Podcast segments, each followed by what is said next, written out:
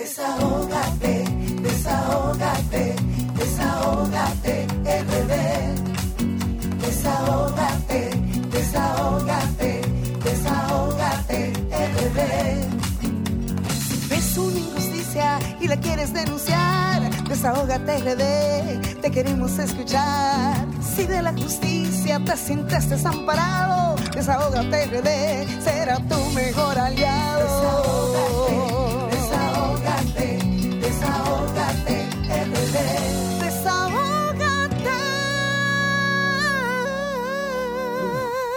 República Dominicana, buenas tardes a todos nuestros desahogados en esta tarde que iniciamos nuestra programación de 5 de la tarde a 7 de la noche, donde se transmite el espacio que pone el oído en el corazón del pueblo dominicano y es el pro- y es el coraz- y es el programa de que, que- Dios mío se me olvidó todo. Ay, Dios mío, mire señor, esta ley del DNI tiene uno, uno nervioso. Yo estoy nerviosa. De verdad que les doy las buenas tardes a toda mi gente, a todos nuestros dominicanos y dominicanos en el mundo que pueden seguir a través de Sol 106.5, la más interactiva, nuestro espacio, que siempre ponemos estos micrófonos en favor del pueblo dominicano para que puedan venir a expresarse junto todos nuestras, eh, a nuestros radioescuchas que siempre están escuchando esta excelente programación. Pueden seguirnos a través de las redes sociales de Sol 106.5, la más interactiva, también Desahógate RD. Estamos en Twitter, Facebook e Instagram. Un saludo muy especial a nuestra plataforma social comunitaria, además de conectar por solfm.com, donde pueden ver estas dos horas completitas en vivo. Conectar a través del 809-540-1065, 809-763-7194, WhatsApp Desahógate República Dominicana. Además, toda la programación de Sol 106.5, incluyendo Desahógate RD, la pueden ver a través de su canal de YouTube. También quiero, quiero dar las buenas tardes a Vianelo Perdomo, que se está dejando un candadito, lo veo por aquí con un candado. A mi querida doctora Marilyn Lois, que siempre viene de salón. A Gilibelis Wanderpool, a Jesús Geraldo Martínez, a Eduardo Martínez, a nuestro querido Sheris Production, a Eduardo también Martínez, a nuestro colaborador Darían Vargas, a la diáspora en Estados Unidos, a Lilian Soriano. Y señores, eh, poner este programa en manos de Dios, que sea el que nos dirija a cada uno de nosotros. Y hoy, señores, tenemos invitados súper especiales y tendremos, aparte de que el Sheriff estará en breves, eh, en breve, en breve momento con nosotros, también tenemos una invitada súper especial que nos trae nuestra querida doctora Marilyn Lois y ella es Marcel Paola Landestoy, especialista en medicina interna de perros y gatos. Con ella estaremos tra- tratando temas sumamente interesantes con relación a todo lo que se puede hacer en esa especialidad que ella tiene con perros y gatos. Además, estará con nosotros la doctora Ximena Almanzar, ortopeda y traumatóloga, que nos estará dando tips muy importantes al iniciar este año 2024, cómo cuidar tu esqueleto. Así es que no puedes eh, eh, quitar el dial para que escuches a la doctora Ximena Almanzar. Y tu consultorio financiero con Jesús Geraldo Martínez nos trae también temas sumamente, sum- sumamente interesantes, como siempre, como todos los sábados. Y hoy estará conversando cómo la nueva ley del DNI puede afectar a los usuarios del sistema financiero. Una interrogante que hace Jesús Geraldo Martínez y no- nos las estará explicando más adelante en su excelente intervención como todos los sábados. Y a propósito de este tema que va a tratar Jesús Geraldo Martínez, la Sociedad Interamericana de Prensa, SIP, expresó este lunes su preocupación por las implicaciones para la libertad de prensa y las fuentes confidenciales de información que acarrea una ley recientemente aprobada en República Dominicana. La ley promulgada el 15 de enero por el presidente Luis Abinader lleva el número 1-24 que regula el Sistema Nacional de Inteligencia y la Dirección Nacional de, Int- de Inteligencia DNI. El gobierno dice que la ley representa un paso importante en la lucha contra el terrorismo, el narcotráfico, los, las ciberamenazas y la corrupción al proporcionar las herramientas legal necesarias, así lo afirmó el vocero de la presidencia en un comunicado. Y a propósito, de esta ley que está en la boca de todo el pueblo dominicano. Las personas se han expresado en contra de esta ley. Vimos como en el día de ayer que nos llamó mucho la atención a propósito del rechazo de la ley 1-24, eh, eh, vimos la detención del doctor eh, Gómez en Ocoa, mientras eh, protestaba con un cartel dirigido al presidente de la República, haciéndose algunas interrogantes de salud que están pasando en, Ocoa. Pero lo, que nos llamó mucho la atención fue cómo el doctor fue subido en, la, en la parte de atrás de una camioneta, como si fuera un animal, o sea, si fuera así como cosas que uno le llama mucho la atención y la gente le está como eh, eh, relacionando con esta ley muy rechazada por el pueblo dominicano, que yo hago un llamado de atención también. Es importante que cuando el gobierno tiene una ley es bueno compartirla con el pueblo. Sin embargo, vimos que los senadores y diputados, sin leerlas y sin estudiarla, le dieron un sí. A mí me gustaría que muchas personas que están escuchando este espacio y que ya leyeron los periódicos eh, de nuestro país, están listados de esos senadores y diputados. Señores, vienen las elecciones, así es que ustedes saben lo que tienen que hacer. No es que no se promulguen leyes en nuestro país, sino que estas leyes no sean tan autócratas y que se pueda también eh, compartir con el pueblo para ver qué opina el pueblo dominicano. Y me llamó mucho la atención a propósito de la ley hay dos artículos eh, que son los que están llamando mucho la atención, no solamente ahora mismo con nosotros en Desahogate RD, sino eh, ha llamado la atención de todo un pueblo. Y es el artículo 11 que dice, reza así, entrega de información todas las dependencias del Estado, instituciones privadas o personas físicas, sin perjuicio a las formalidades legales para la protección y garantía del derecho de la intimidad y el honor personal, estarán obligadas a entregar a la Dirección Nacional de Inteligencia, DNI, todas las informaciones que ésta requiera sobre las cuales se tengan datos o conocimiento relativas a las atribuciones señaladas en el artículo 9 de esta ley para el cumplimiento de sus funciones de inteligencia y contrainteligencia a los fines de salvaguardar la seguridad nacional. Pero yo me fui al artículo 26 que reza de esta manera. Sanciones penales. Quien oculta informaciones requeridas por la Dirección Nacional de Inteligencia, DNI, sobre las cuales se tengan datos o conocimiento relativas a sus atribuciones señaladas en el artículo 9 de esta ley, será sancionado con prisión menor de 2 a 3 años y multa de 9 a 15 salarios mínimos del sector público.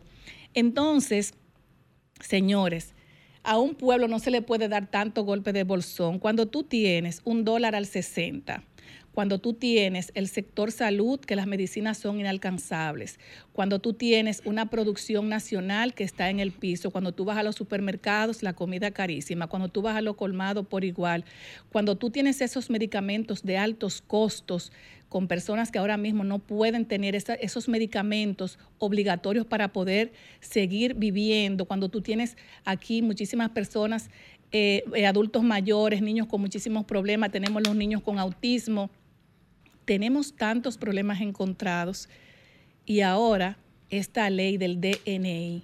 Yo, yo eh, a veces eh, eh, no entiendo cómo el gobierno, o sea, se deja, no sé si es que, le, llevan las cosas y tal vez el presidente no las lee porque señores, un pueblo no se puede acorralar tanto, un pueblo no se le puede dar tantos golpes bajos.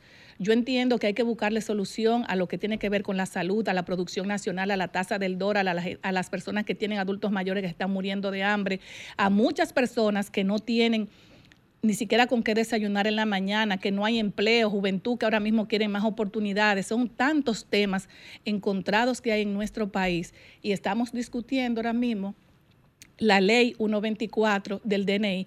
y la gente se preocupa, la gente se preocupa, no es porque no haya una ley, es que sabemos cómo se manejan las autoridades de nuestro país.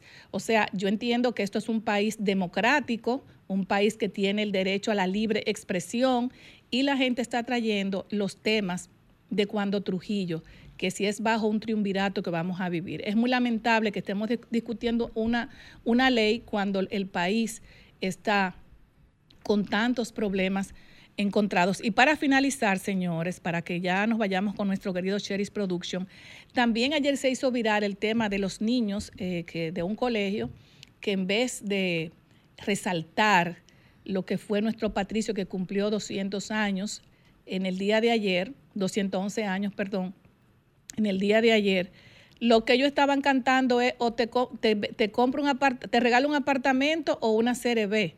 Entonces yo digo, ¿hacia dónde va nuestro país? Este colegio debe tener un poquito más de conciencia de lo que es nuestro símbolo, nuestros símbolos patrios y lo que es y lo que significa Duarte en nuestros corazones.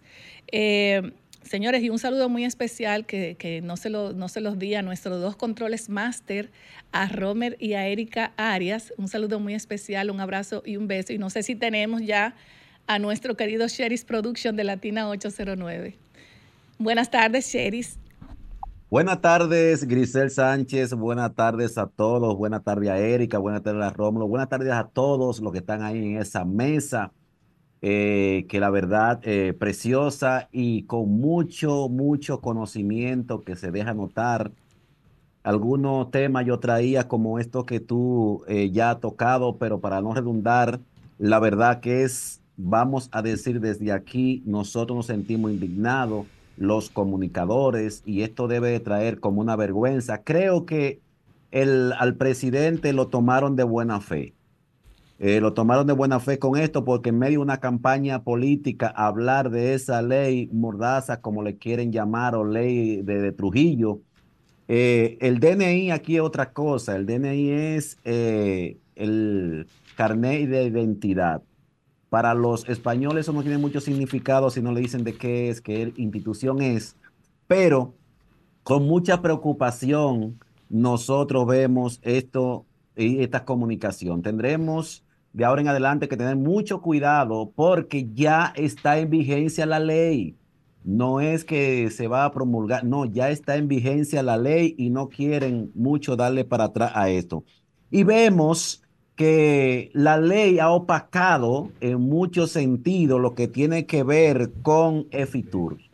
FITUR aquí, eh, como todos los años se viene haciendo, nosotros el año pasado brillamos por destacar tanto el turismo de la República Dominicana, pero en esta ocasión lo que hemos destacado yo creo que es que se ha convertido tanto en un comité político como se ha, se ha convertido también en un chantaje y prensa de la presidencia y de la República Dominicana. No hay más que decir que muchos periodistas o bastantes periodistas Creo que hay más periodistas y comunicadores de la República Dominicana, igual que funcionarios, todos los ministros que han venido, están casi todos aquí en esta feria. Y lo que se ha visto es que vamos buscando los compañeritos y los votos. Esto no es nada como feria que se pueda ver solo como feria, sino que hay que hacer mucho, mucha algarabilla, hay que hacer mucha, mucho aparataje para que los votos lleguen estos votos que necesita el presidente para reelegirse. Y así lo han dado a demostrar aquí. Eh, vemos que dice el, señor ministro de, de, Turismo, dice que, que él no ha pagado un solo centavo. Señores, ¿sabemos cuánto cuesta un billete de avión ahora? Ir y vuelta y lo que cuesta una, una semana de hotel aquí Carísimo, eso es caro. No sea que él lo pague, Grisel, pero hay otros que lo están pagando. Lo que está haciendo el Banco de Reserva pagando esto, supuestamente pagando eh, eh, el turismo y pagando, financiando el turismo y financiando esos periodistas y financiando todos esos viajes, ¿de dónde salen? ¿Será el presidente de las empresas del presidente que lo están pagando? Otra cosa que se está eh, también ventilando por acá eh, a nombre de Becker Marque que hace una, una pregunta. Estos periodistas, ¿quiénes lo están pagando? Y decir que Fitur queda empañado por la ley 124. todo esto que le está llegando al gobierno del presidente eh, Luis Rodolfo Abinader no le favorece, especialmente aquí. Aquí el PRM solo le ha dado las gracias a sus votantes, las gracias, muchísimas gracias a la diáspora. Es lo único que ha hecho el PRM. De ahí mandar los funcionarios desde la República Dominicana que sean los que dirían las instituciones de acá y también mucho atropello que se está viendo y muchas promesas, muchas, muchas, muchas promesas en lo que se ven aquí. Se dio un, el día 24 se dio un cóctel en La Zarzuela, el día 24 a las 7 de la tarde. Señores, eso fue lo que ustedes no se imaginan. ¿A nombre de quién? Del Banco de Reserva para todos los compañeritos, para todos los funcionarios y todos sus invitados. Lástima que no me invitaron, Cheris, que yo hubiese. Bueno, ahí estuvimos a Eusebia Osorio, que estuvo representando tanto a ti como eh, el programa Desahógate RD, Desahógate Europa, a través de nosotros tenemos, eh, por asunto de tiempo, no pudimos editar, trabajo que ella no ha enviado, pero para la próxima semana le voy a llevar algo mejor organizado, en donde esa reportera, ella es licenciada en Derecho, estuvo y ya trabaja, y trabaja con nosotros acá, estuvo eh, muy atenta, estuvo con muchas fotos, como con Scali Bersan, con todos esos... esos Un saludo especial para todos ellos, Cheris. Sí, sí, sí, sí. Y nada, mucha promesa y vamos a ver y vamos a ver. Y esto es lo que se está dando aquí en Fitur. Fiturs eh, no dio más que para los compañeros de, la base, los compañeros de adentro, fueron las invitaciones. Y a mí, como te dije, sí me llegó invitación, pero me llegó una invitación eh, apenas que yo tenía que hacer todos los trámites para la entrada y todo prácticamente no era una invitación, eso era si quiere ir. Y todo, esto que dando, a ella sí le dieron como responsable de, nuestro proyecto, le dieron allí su entrada y fue, bien, fue muy bien acogida y estuvo también en el hostel. Sherry, pues muchísimas gracias por mantenernos informados qué está pasando con Fitur y de verdad que agradecemos siempre tus importantes informaciones desde la diáspora para el mundo. mañana, mañana estará muy caliente, muy, muy caliente el programa de nosotros mañana, La Voz de la Diáspora, donde vamos a tener a Datsun Ureña, que renunció del PRM, Wilkin Moreno también de la República Dominicana, que ha renunciado del PRM y otros, otras ¿Y para dónde se fueron, Sherry? ¿Para qué partido? Eh, todavía están negociando lo que es eh, el señor Datsun Ureña desde Londres. Eh, no sé si ustedes vieron eso que se hizo viral la semana pasada. Claro que sí, lo vimos, sí. Sí, también Wilkins sí fue recibido por el presidente Leonel Fernández y él aspiraba a diputado y ahora dicen que lo van a llevar por el por el, eh, la fuerza del pueblo. Y mañana estarán aquí dándonos más detalles y por qué se han ido. Bueno, recoge esos detalles para que por favor nos mantengas al tanto para qué partidos se, se fueron y todo esto. Eh, el sábado ya tú sabes. Ven que no queremos que nadie se vaya. Ven como, ven como un tirapiedra, ven como un tirapiedra y manténnos al tanto con todo eso. Te queremos mucho, Sherry, de verdad que sí. Gracias, gracias a todos. Agradecido, agradecido de estar contigo, gracias. Eh, no sé si nos vamos a una pausa, Erika, o seguimos. Nos vamos a una pausa y luego volvemos. Estás escuchando Desahógate RD por Sol 106.5. Marcel Landestoy. Ah, ya Marcel está aquí, invitada de nuestra querida doctora Marilyn Lois, que nos trae un tema sumamente interesante, la, acupuntura. Yo no sabía eso, que a los perros y a los gatos se les daba acupuntura, señores. Son unos perros muy finos. Esas terapias, esas terapias importantes. Y Marcel Paula Landestoy es especialista en medicina interna de perros y gatos y Marilyn Lois, que la va a presentar. Ay, ay, ay. Bueno, eso, eso quiere decir que ella siempre está ocupada y que, está, y que está trabajando, eso es así. Sí, así mismo. Bueno, el tema es muy interesante, los dos temas, y de verdad queremos saber cómo es que funciona eso, doctora. Eh, tanto en los gatos como en los perros, el asunto de la acupuntura y la fisioterapia también. Así es. Eh, ya las cosas, yo creo que al, al siglo XXI estamos como avanzando muy rápido. Pero demasiado. Y entonces ya tenemos especialistas en todo, neuros, oftalmos, también tenemos ortopedas, tenemos de todas las especialidades ya en nuestro mercado. Entonces, obviamente, esa necesidad de esos perritos y gatitos que tienen dolor, cuando son viejitos, están durándonos muchísimo tiempo. Eh, ya antes un, promedio de, de un perrito, un gatito eran, qué sé yo, 6, 7 años, ya tenemos con ellos 10. Vi el otro día un gato de 20 años. Wow. Entonces ya es eh, una necesidad que estaba en el mercado y bueno, yo a mí me, apasiona, me apasionaba mucho. Decidí hacerme acupunturista porque creo mucho en las energías y creo mucho en que... en Pero esos, que- esos son perros y gatos de gente poderosas, Oye. porque, porque imagínate tú, eh, eh, eh, eso es un costo eh, eh, excesivo. no necesariamente, Y si supieras ella tiene que... su lugar, ella va a la veterinaria. la Eso. llaman, yo la empecé procuran. así, yo empecé yendo a, a- a domicilio, porque mis pacientes a veces no se podían movilizar Mm. y tenían mucho dolor. Y entonces ahí empecé yendo a domicilio, ya tengo un centro de fisioterapia, se llama Integral Vet. Integral Vet es un centro de fisioterapia que atendemos perros y gatos de forma de una vez ahí aprovecha las redes sociales y el Bueno, teléfono. Es arroba y tiene Fisiocarpet detrás porque somos parte de una franquicia brasileña Oh, eh, que nos da eh, educación continua, nos da asesoría internacional acerca de casos muy complicados. Y entonces ahí estamos dando servicio, tenemos una caminadora acuática, ahí en las redes nos No, pueden no, ver. pero es Ay, increíble, Lo que pasa es que la resistencia del agua ayuda muchísimo a fortalecimiento muscular. Claro. Levanta un 60% de su peso y ayuda un montón a que ellos puedan Y una pregunta. por eso lo digo. sí. Ay, ah, Ay, pues, ah. Mírelo aquí, una pregunta. Eh, se dice, eh, bueno, en, en los campos de donde vengo, que a los, a los- los gatos no les gusta el agua y realmente los gatos se, se pueden bañar. Se sorprendería. Ayer tenía un paciente felino y hoy tuve otro. Y ellos son muchísimo más dóciles y más fáciles de eh, tratar en la caminadora acuática. Yo les pongo su agüita, que a todos se la pongo calientita, pero a ellos un poquito más. Entonces se la coloco bien calientita, su agüita, y ahí los coloco, le, le mido desde el hombro hasta la patita, mido el agua, la profundidad, y ya los inserto en esa profundidad y les empiezo a la caminadora.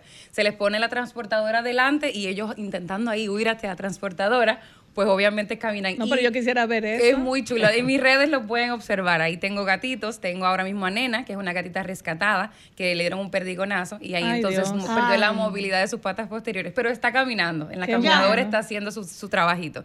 Y otra eh, se llama, ese chiquito que estaba esta mañana conmigo y fue que la, la perrita de la, de la propietaria sin querer lo mordió en el parque y la señora dijo, ay no, yo no lo voy a dejar porque era mi responsabilidad Claro. no dejarlo ahí. Y ella lo rescató y también hoy fue a visitarme nuevamente y vamos a empezar terapias con él Pero hay también. que felicitar a esa señora. ¿eh? Ay, sí, sí. fue Yo responsable. de verdad que me, que me conmovió mucho porque cualquier otra persona hubiese dejado No, el gatito claro. ahí, pero dijo, ay no, mi perrita lo mordió. Bueno, una, una vez, una vez, una vez yo encontré un, un, un gatito que lo pisaron de la cadera hacia Ay, abajo y yo tuve que gastar como casi 20 mil pesos, pero Sí. hubo que ponerle como la inyección porque estaba sufriendo mucho y se Sí. iba a quedar como muy lacerado. Probablemente eh, fue muy mucho el daño. muy fuerte, sí. Eso. Pero yo tengo pacientes, por ejemplo, de hernias, tengo pacientes eh, que son osteoartrósicos, son pacientes que sufren de osteoartrosis de cadera, osteoartrosis de codo, de hombro.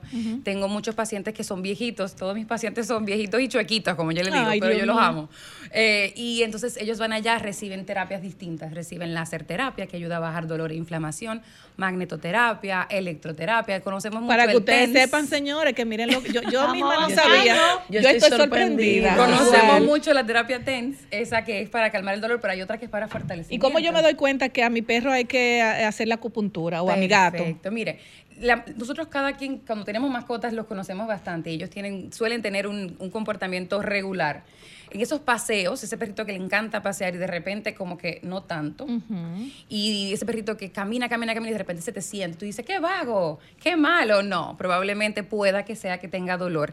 Y o también tengo muchos pacientes cachorros últimamente, 10 meses, 9 meses. El comportamiento normal de un cachorro es Uf, claro. jugar, eh, brincar. El cachorrito que no tiene ese comportamiento habría que revisarlo, a ver si dentro de alguna cosa que le pueda estar pasando puede tener algún problema en su cadera de nacimiento o en sus codos o en su columna que le haga tener ese- esa falta de función. No es normal que un cachorro tenga falta de función, Yo es estoy normal segura, que sea más activo. do- doctora, estoy segura que muchas personas están preguntando, pero ¿por dónde andará el costo de, de esos tratamientos? Es bueno que usted más o menos, más o menos, más o bueno, menos. mire, lo que pasa es que como es una medicina especializada y entonces eh, todo el trabajo que se, ha, que se ha hecho para uno especializarse, toda esa parte, sí lo hace un poquito costoso, pero ya tenemos planes en los que ustedes pueden optar para pagos, pueden Ah, pues pagar tres terapias, seis, no Las tienen que pagar facilidades. Todo el Sí, plan. pero doctora, háblame de los money, money. Todo, todo. Más o menos.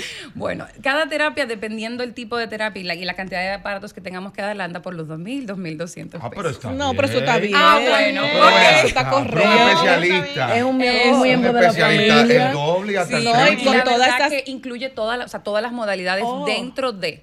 O sea, incluye ac- eh, si lleva el paciente acupuntura y la tolera, porque hay pacientitos que les gusta más, otros Y es que muy no grande la agujita. No, son más pequeñitas que una aguja de insulina. Y entonces, dependiendo del paciente, es más larga o más corta.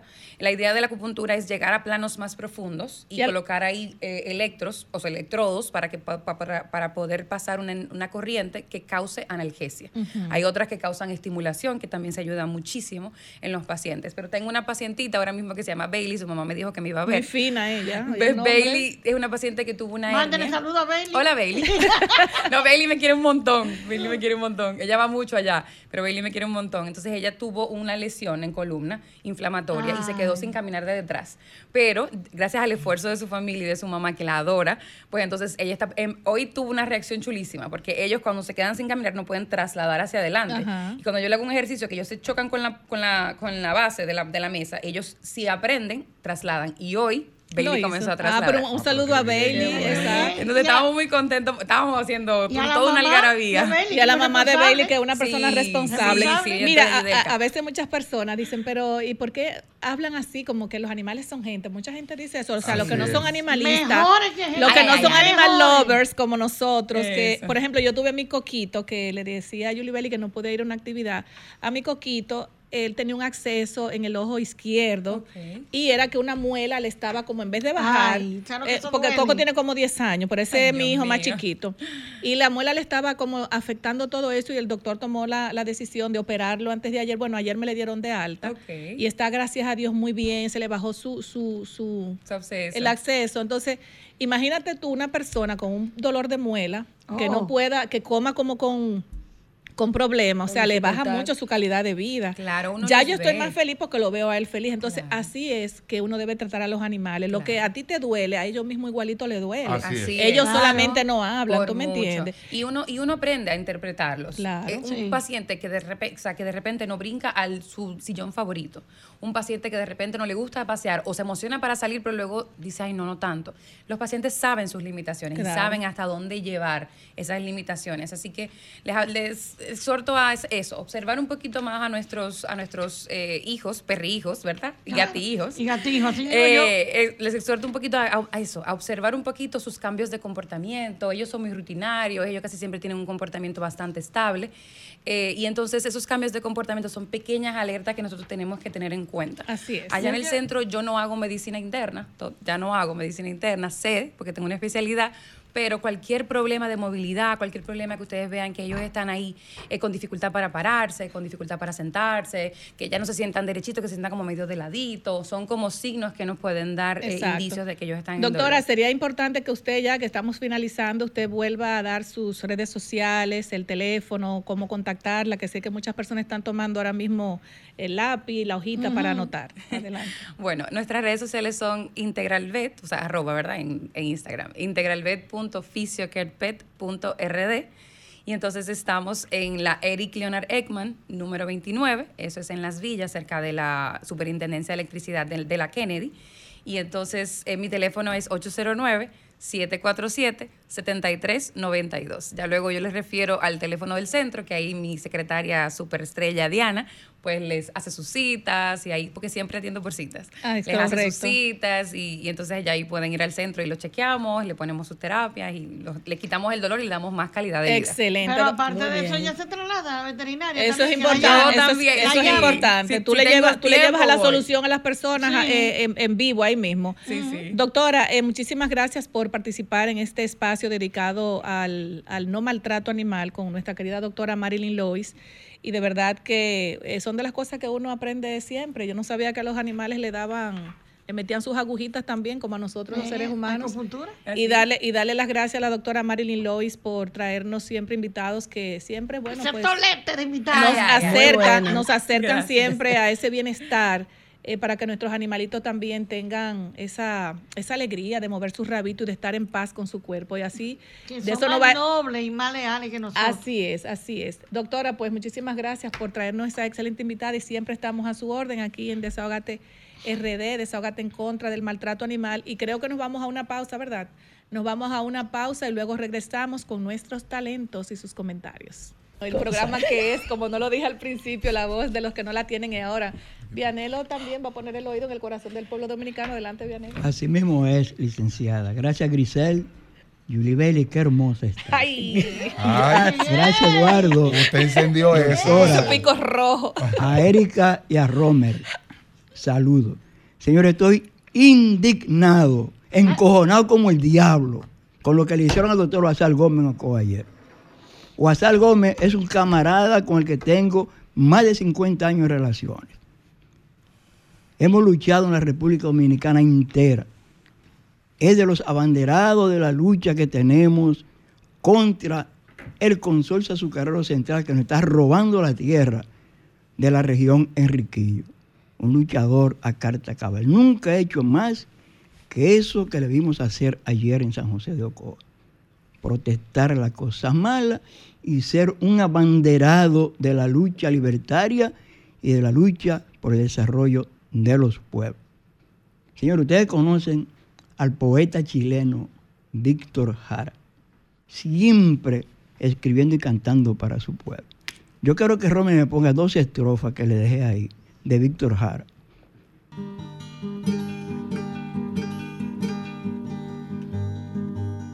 Yo pregunto a los presentes si no se han puesto a pensar que esta tierra es de nosotros y no del que tenga más.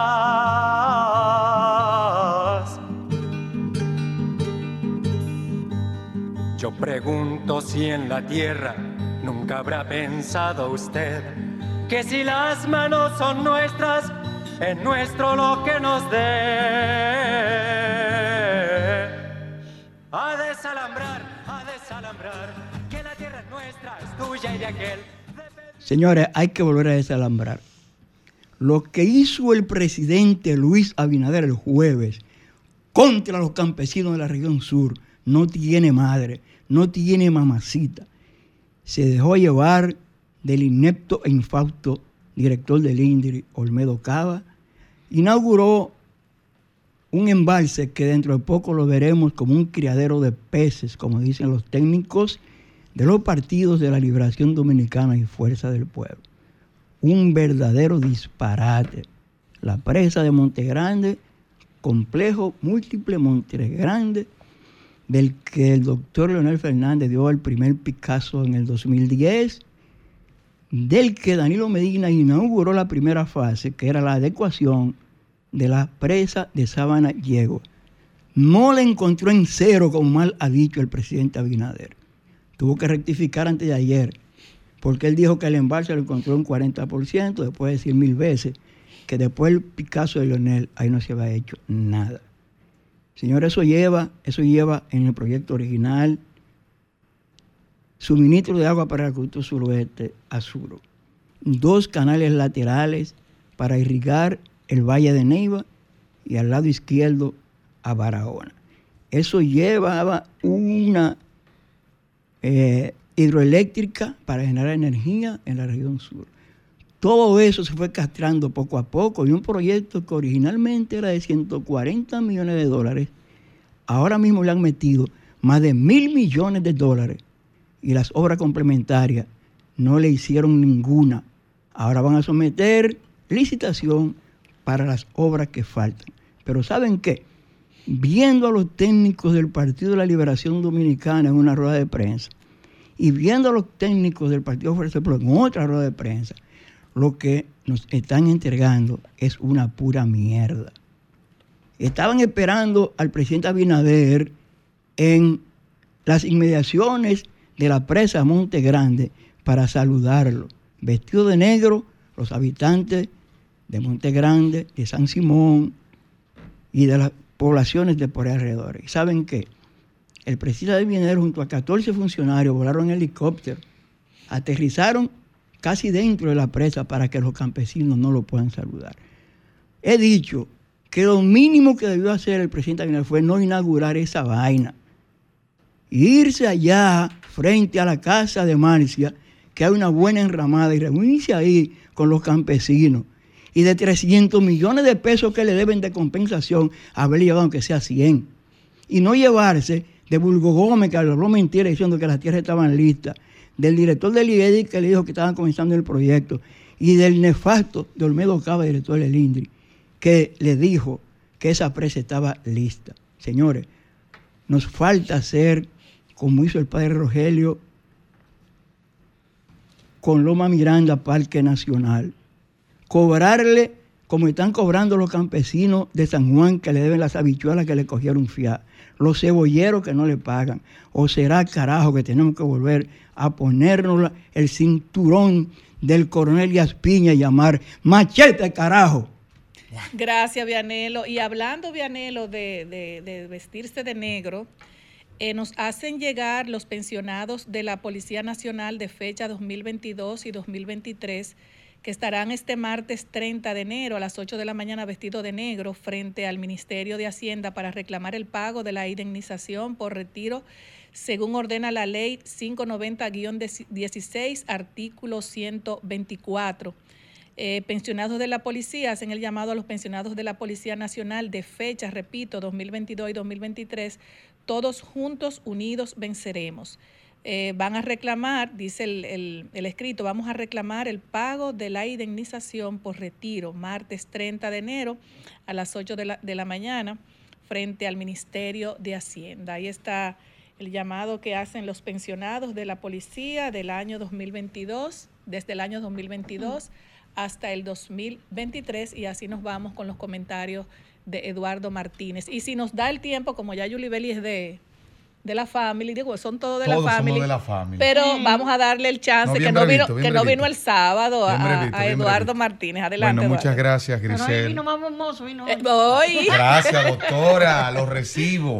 Miren, es un placer compartir con cada uno de ustedes, tanto los que están en este panel y de manera, diría, mucho más importante, aquellos que están detrás de cámara que nos permiten pues poder llegar a ustedes a través de este dial. Miren, con relación a eso que hizo mención Grisel, nosotros en pasadas semanas también hicimos ese llamado porque entendemos que ese aumento que se realizó a los cuerpos castrenses, especialmente a la policía, quedó incompleto, porque como usted, ¿cómo usted puede eh, aumentarle a los activos y a los inactivos que en su momento dieron servicio? No, o sea que está incompleto ese aumento y por ende tienen que darle esas reivindicaciones. Miren, agregando algo ahí con relación al comentario de nuestro compañero Vianelo, yo creo que Luis Abinader emula al expresidente Hipólito Mejía. ¿Por qué?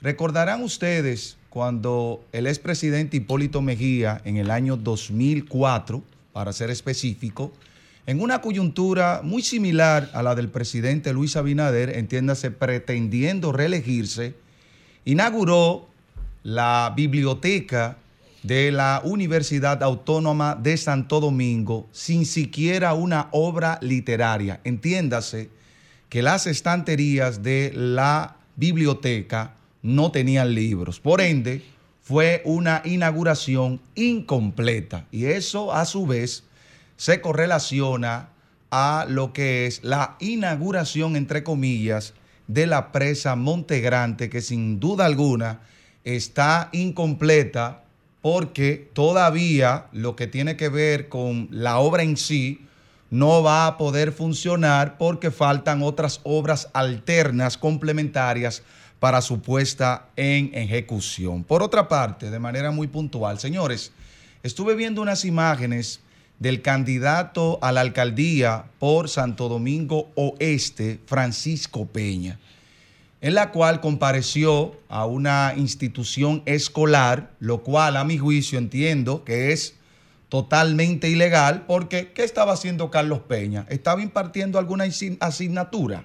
Francisco No, Peña, Francisco. Francisco. Peña. ¿Estaba, estaba impartiendo alguna, alguna asignatura? No.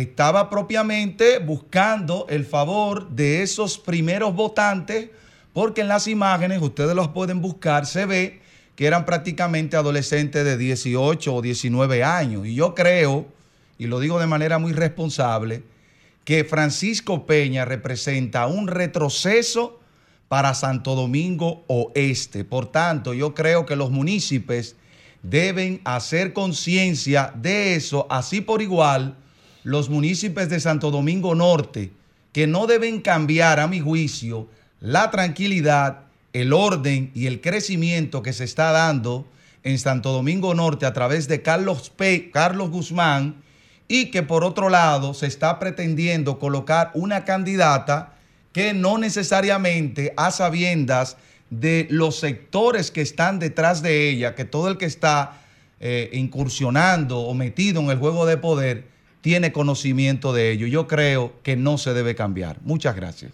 Gracias a ti. Me dicen que Carlos Guzmán está muy bien posicionado en Santo Domingo. Bastante. Exactamente. Bastante, bastante. Bueno, creo que nos vamos a una pausa y luego regresamos con la doctora Ximena Almanza. Ah, no, pero yo, yo de verdad, no, no, no, Mari, Mari le tiró un piropazo. tuyó, ¿eh? no- nos tuyó a todos. ¿Eh? Señores, Romer, enfócame, enfócame. No, pero enfoca a Jesús. A Jesús Heraldo. Mírale la sonrisa y mírale esa Oye, corbata. No, y rosadito que está ese hombre. Viene de la Cancillería.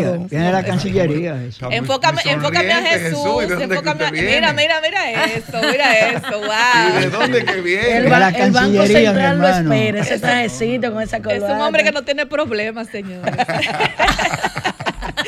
y ahora nos vamos con nuestra querida doctora Ximena Almanzar, ortopega, or- ortopeda y anda muy Muy también. bella, Como como siempre. Oh, gracias. Como Como siempre. siempre, esa, mu- esa mujer cuida la salud de sus huesos, como dicen en mi campo. No huesos, no, de sus huesos. Y hoy un tema muy importante para todos los dominicanos y dominicanas, eh, no solamente aquí, sino en el mundo. Eh, Ximena nos traerá eh, eh, tips importantes para nosotros poder cuidar la salud de los huesos y nos gustaría saber cuáles son esos tips, eh, doctora, para nosotros también iniciar desde ahora. Primero que nada hay que empezar dividiéndolo en dos grupos. Está el grupo de que hacía ejercicio y lo deja porque se lesiona o porque no quiere seguir haciendo actividad física, pero decidió volver. Pero está el otro que nunca ha hecho actividad física y quiere hacer actividad física. Entonces ahí se engloba la edad. Se engloba qué está haciendo, qué no hace, qué trabaja, cómo está su salud. Entonces, aquel voy a empezar por el segundo grupo, aquel que nunca ha hecho ejercicio. Lo primero es, si usted pasa de los 50 años, independientemente de que usted se siente en salud, acuda a su médico a hacer un chequeo cardiológico, como lo dije la otra vez, para saber que todo está bien en la parte cardíaca y en la filtración de los riñones, porque cuando usted hace ejercicio, todos esos órganos se ponen en función. Y aquel que sobrecarga o hace un ejercicio que no va acorde con su edad y con su organismo puede llevar a consecuencias mayores. Entonces, ¿cómo empezar? Si yo tengo 60 años y nunca he hecho actividad física, empiece con algo sutil, caminando. No me diga que usted va a empezar a correr o a hacer zumba. Porque zumba, aunque usted diga es cardio, pero es demasiado movido y usted no sabe si su car- que- corazón perdón, está apto para poder hacer ese tipo de ejercicio. Está aquel que se lesiona y dice, bueno, yo quiero empezar a hacer actividad física, pero estuve lesionado. Primero busque la alta médica por su médico de cabecera donde le va a decir, mira, ya tú estás apto, tú tuviste un esguince, un esguince, una torcedura de una articulación, no tiene que ser solamente tobillo, porque muchos creen que los esguinces, que es un estiramiento o elongación de los ligamentos, tendones de esa articulación, nada más pasa en los, en los tobillos. No, pasa también en el codo, pasa también en la rodilla, pasa también en el hombro. La articulación sufre. Si esa articulación sufre, es peor un esguince ante una fractura. Y ustedes dirán, ¿por qué? Porque la fractura, yo le puedo decir en qué tiempo se solda, se consolida, se pega. Pero un esguince, usted viene y me dice, Yulibeli me dice, ay, otra, tuve un esguince hace un año y yo nunca me lo traté pero ahora el pie se me está hinchando. Esas son consecuencias de que hace un año ella sufrió una elongación de esos, eh, de esos músculos, ligamentos, tendones, nunca se lo trató. Ahora Yulibeli quiere ir por una fiesta, se quiere poner unos tacones, pero no puede porque tiene el pie inflamado. Entonces creen que nada más es la parte vascular y dicen, no, voy para el vascular para que me resuelva. Entonces el vascular le dice, no, su circulación está bien, este problema viene por la parte ya del ortopeda. Entonces, si usted tuvo una lesión, primero busque la alta médica y si va a iniciar y tuvo un yeso o una inmovilización que nosotros le llamamos ortesis, se recomienda que primero haga terapia de fortalecimiento de esa articulación y entonces usted dice, bueno, pues ya voy a empezar la actividad física. Pero si Julie Belli viene y me dice, mira, es que yo quiero empezar a correr, imposible empezar a correr porque tú tienes un pie inflamado, vamos a empezar con algo sutil, vamos a empezar a trabajar tren inferior, tren superior y luego avanzamos con el tren inferior cuando el fisioterapeuta, el fisiatra no dé la alta médica. Y, y, la, y, por ejemplo, cuando las personas están así, ¿en, en qué influye el, el colágeno? Que yo siempre con ese colágeno yo no, yo no como Cuando cuento. están, ¿cómo? ¿En qué sentido? O sea, Un cuando una, cuando inflamado. el pie de Julie Belly, ¿verdad? Que El mismo pie mío. el mismo pie. Vamos con Ajá, Julie Belly. ah, ok. Julie Belly tuvo ese esguince. Julie, ¿en qué rango está tu edad más o menos? No, yo tengo La edad de 33 Cristo. años. Ok, entonces al tener esa edad se supone que el, cola- eh, que el colágeno no tanto, la articulación de Julie Belli se supone que sea una articulación sana, pero yo ahí tengo que preguntarle, ¿qué tú hacías cuando tenía de 8 a 15 años? No, doctora, pero a mi mamá me puso en básquet, en pelota, me mandaba para un campo a correr, entonces yo tengo que decir, espérate, tengo que evaluarte porque ya 2 más 2 no es 4 en la medicina. El que tiene 50 años con una artrosis que desgaste del cartílago lo puede tener Julie Belli que tiene 33. Entonces ahí influye que yo tengo que ver esa articulación porque si yo veo un desgaste, yo le voy a decir, hey, el colágeno me tiene que, que tomármelo porque estoy viendo que ya hay una afectación a nivel del cartílago. Entonces tenemos que atacar con la glucosamina y con el colágeno. Sí, porque muchas veces no, no, no se toma en consideración el colágeno. Las personas, como tú dices, eh, nunca piensan en el ortopeda, siempre van como a otros tipos de médicos cuando el problema lo, lo tiene y se lo resuelve un ortopeda. No, claro está. Y además que muchas personas que hacen ejercicio y están lesionados no quieren ir al ortopeda porque no quieren escuchar la palabra no puede volver o no puede hacerlo. Pero aquel que no le gusta el ejercicio y le duele algo, quiere ir al ortopeda, escuchar que le digan, se puede ir para su casa a sentarse, usted no puede hacer nada.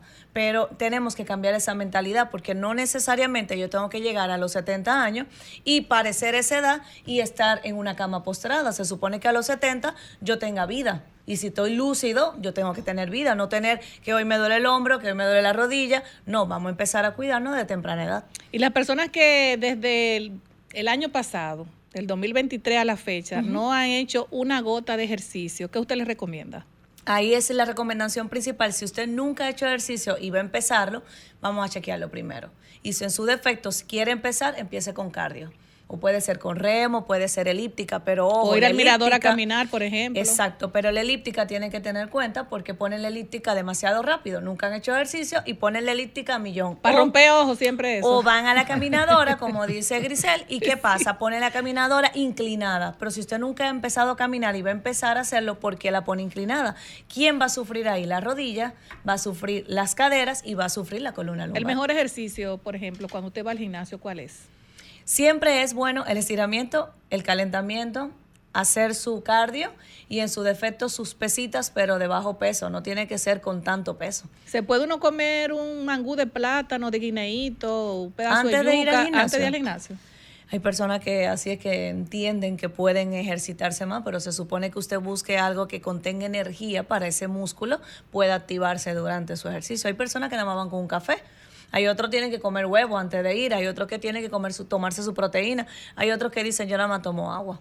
Y más nada, o sea, Y no, no trae ninguna consecuencia, o sea, no, Hay los personas que sí no pueden tener consecuencias, claro que sí, porque ejemplo, si tú tienes desde las 8 de la noche que no comiste nada y tú vas al gimnasio a las 8 de la mañana, tú tienes 12 horas en ayuna. Entonces puede ser que cuando tú estés haciendo una actividad física y tú decides ese día que tú vas a hacer el zumba, que es lo más energético que hay, ejemplo, ese se te desmaye. Así Quizá es. porque me hago una hipoglicemia o será porque ese, ese paciente no está apto para poder hacer Porque el tenemos aquí un, uno que es muy... No, a mí me pasaba eso mismo. que le gusta y mucho... sienten mareo y dicen, Eso el ejercicio mismo. me está causando mareo. No, no el ejercicio. Lo que pasa es que usted lo está haciendo no se está mal, usted no se está alimentando, Exacto. los electrolitos quizá bajaron y claro, le va a dar un síncope, usted va a caer al piso y usted va a decir, el ejercicio. Usted no va a decir, yo no me estoy alimentando bien. Usted va a buscar lo que usted no quiere hacer y el ejercicio.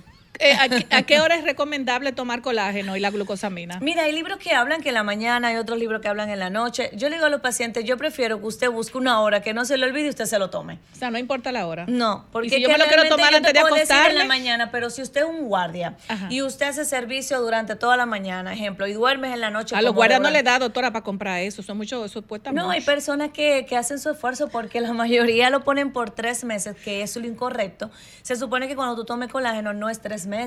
Porque si buscas la literatura, dice que es a larga data que tú vas a ver los efectos. Entonces tú no puedes decirme que en tres meses tú vas a ver resultados. Entonces ahí va. El que dura en la noche completa despierta y duerme en la mañana. No me diga que él se va a levantar a las 8 de la mañana y que me voy a tomar el colágeno. No, está durmiendo. Pero Entonces le no toca lo tomárselo de noche. Puede, puede usarlo natural, comprar sus patas. También hay personas que, le, que compran las patas y compran eso y lo congelan y hacen los cuadritos y cuando van a cocinar se lo echan a la comida porque tengo pacientes que me dicen, doctora, yo no puedo comprarlo, pero yo puedo comprar la pata. Yo, yo he escuchado, doctora, muchas personas que comen muchos cocidos de patica. Eso es así. Dos veces que han cambiado su dieta para tomar dos y tres cocidos. Ah, Erika, dice Erika. Su pata. Eh, ¿Te gusta la pata? es- Lo que pasa es, es un Sí, lo que pasa es que hay que tener en cuenta lo que usted está consumiendo, porque lo mínimo son 10 gramos diarios. Hay que ver que usted esté consumiendo los 10 gramos diarios en lo que usted está comiendo. No obstante, la- el condimento que usted le está echando, porque bien, Ay, ay, ay. ahorita dice, bueno, pero mi cartílago está muy bien, pero el colesterol está elevado, se te eleva todo el sistema y tú dices, ¿y qué pasó aquí? Entonces tú tienes que tener cuenta con la cantidad de condimentos que tú le estás echando, cómo tú le estás consumiendo y la cantidad que tú estás Va- consumiendo. vamos, a tomar, vamos a tomar una llamadita. Buenas tardes, desahógate. Sí, buenas, salud. Sí, buenas tardes. Sí, miren, el tema que, que- que yo oigo ahí de la médico es interesante porque habla de las, de las articulaciones y esas cosas. Yo estuve viendo, por ejemplo, que si un menisco se daña, ya no se regenera. Entonces, yo me puse a pensar, eh, yo aprendí en biología que hay especies de animales, por ejemplo, el cangrejo, que si pierde una pata, con el tiempo otra vez le crece. Y así hay más animales así. Entonces, yo me puse a meditar, pero bueno, eh, parece como que Dios, cuando hizo al hombre, no pensó en eso. Porque si, porque si el hombre, porque si el hombre, ¿verdad? Eh, se la amputa o pierde un brazo, una pierna, ya se fuñó para siempre. Entonces, si un menisco que se le daña, ya está jodido también. Ya, por ejemplo, una gente que, que, está en, en deporte, ya se futra, porque ya se dañó su menisco, por ejemplo. Entonces, eso es una cosa que yo, que yo quisiera como que me hable un poco, la, la médico. Lo que pasa es que primero usted tiene que estar pendiente a sus articulaciones, porque un menisco no se daña de la noche a la mañana. Los meniscos son los amortiguadores de la rodilla. Entonces, tú no me puedes decir de que de la noche a la mañana yo empecé a sufrir de los meniscos, porque da un aviso. Tú ¿Dónde tienes que están los meniscos? En la rodilla, justamente entre medio del fémur, que es el muslo, y la tibia y peroné, que es la pierna. Entre medio divide el fémur de la tibia y el peroné. Son los amortiguadores. Se supone que usted va sintiendo alguna sintomatología, un dolorcito, una molestia. Usted dice, bueno, pero ya yo no puedo bajar la escalera derecha, ahora tengo que bajarla de lado. Mira, cuando yo me siento y duro 20 minutos sentado que me voy a parar, me duele la rodilla. O sea, te va dando algunos tips pequeñitos, señales que tú dices, déjame a chequearme. ¿Qué pasa? Es más fácil ir a la farmacia que aquí en el país, lamentablemente, tenemos una adquisición fácil de una farmacia y decir, dame algo para el dolor. Le dan algo para el dolor, alivia el dolor, amortigua el dolor, tú no vas a ir al médico porque tú vas a decir, ya la pastilla me resolvió. Va pasando el tiempo, va pasando el tiempo. Cuando llegas donde mí, que yo hago la resonancia, digo, pero es que ya aquí hay un proceso degenerativo o aquí hay una lesión, pero esta lesión no parece de reciente, sino parece antigua. Nunca se trató, nunca fortaleció y dicen, ay, se me dañaron los meniscos. No, no es que no hay una solución, es que no la buscamos a tiempo. Tenemos otra llamadita. Buenas tardes, desahógate. Sí, buena. ¿Aló? Sí, buenas tardes. Entonces, mira, me excusa que yo, yo- que yo llame otra vez. No, no importa, las veces que quieras. que mire, es que hay gente que no va al ortopeda porque piensa que lo más seguro es que le va a decir que se tiene que operar. Eh, o sea, de que, hablan, de que le hablan de ortopeda a uno, lo que piensa que lo van a operar.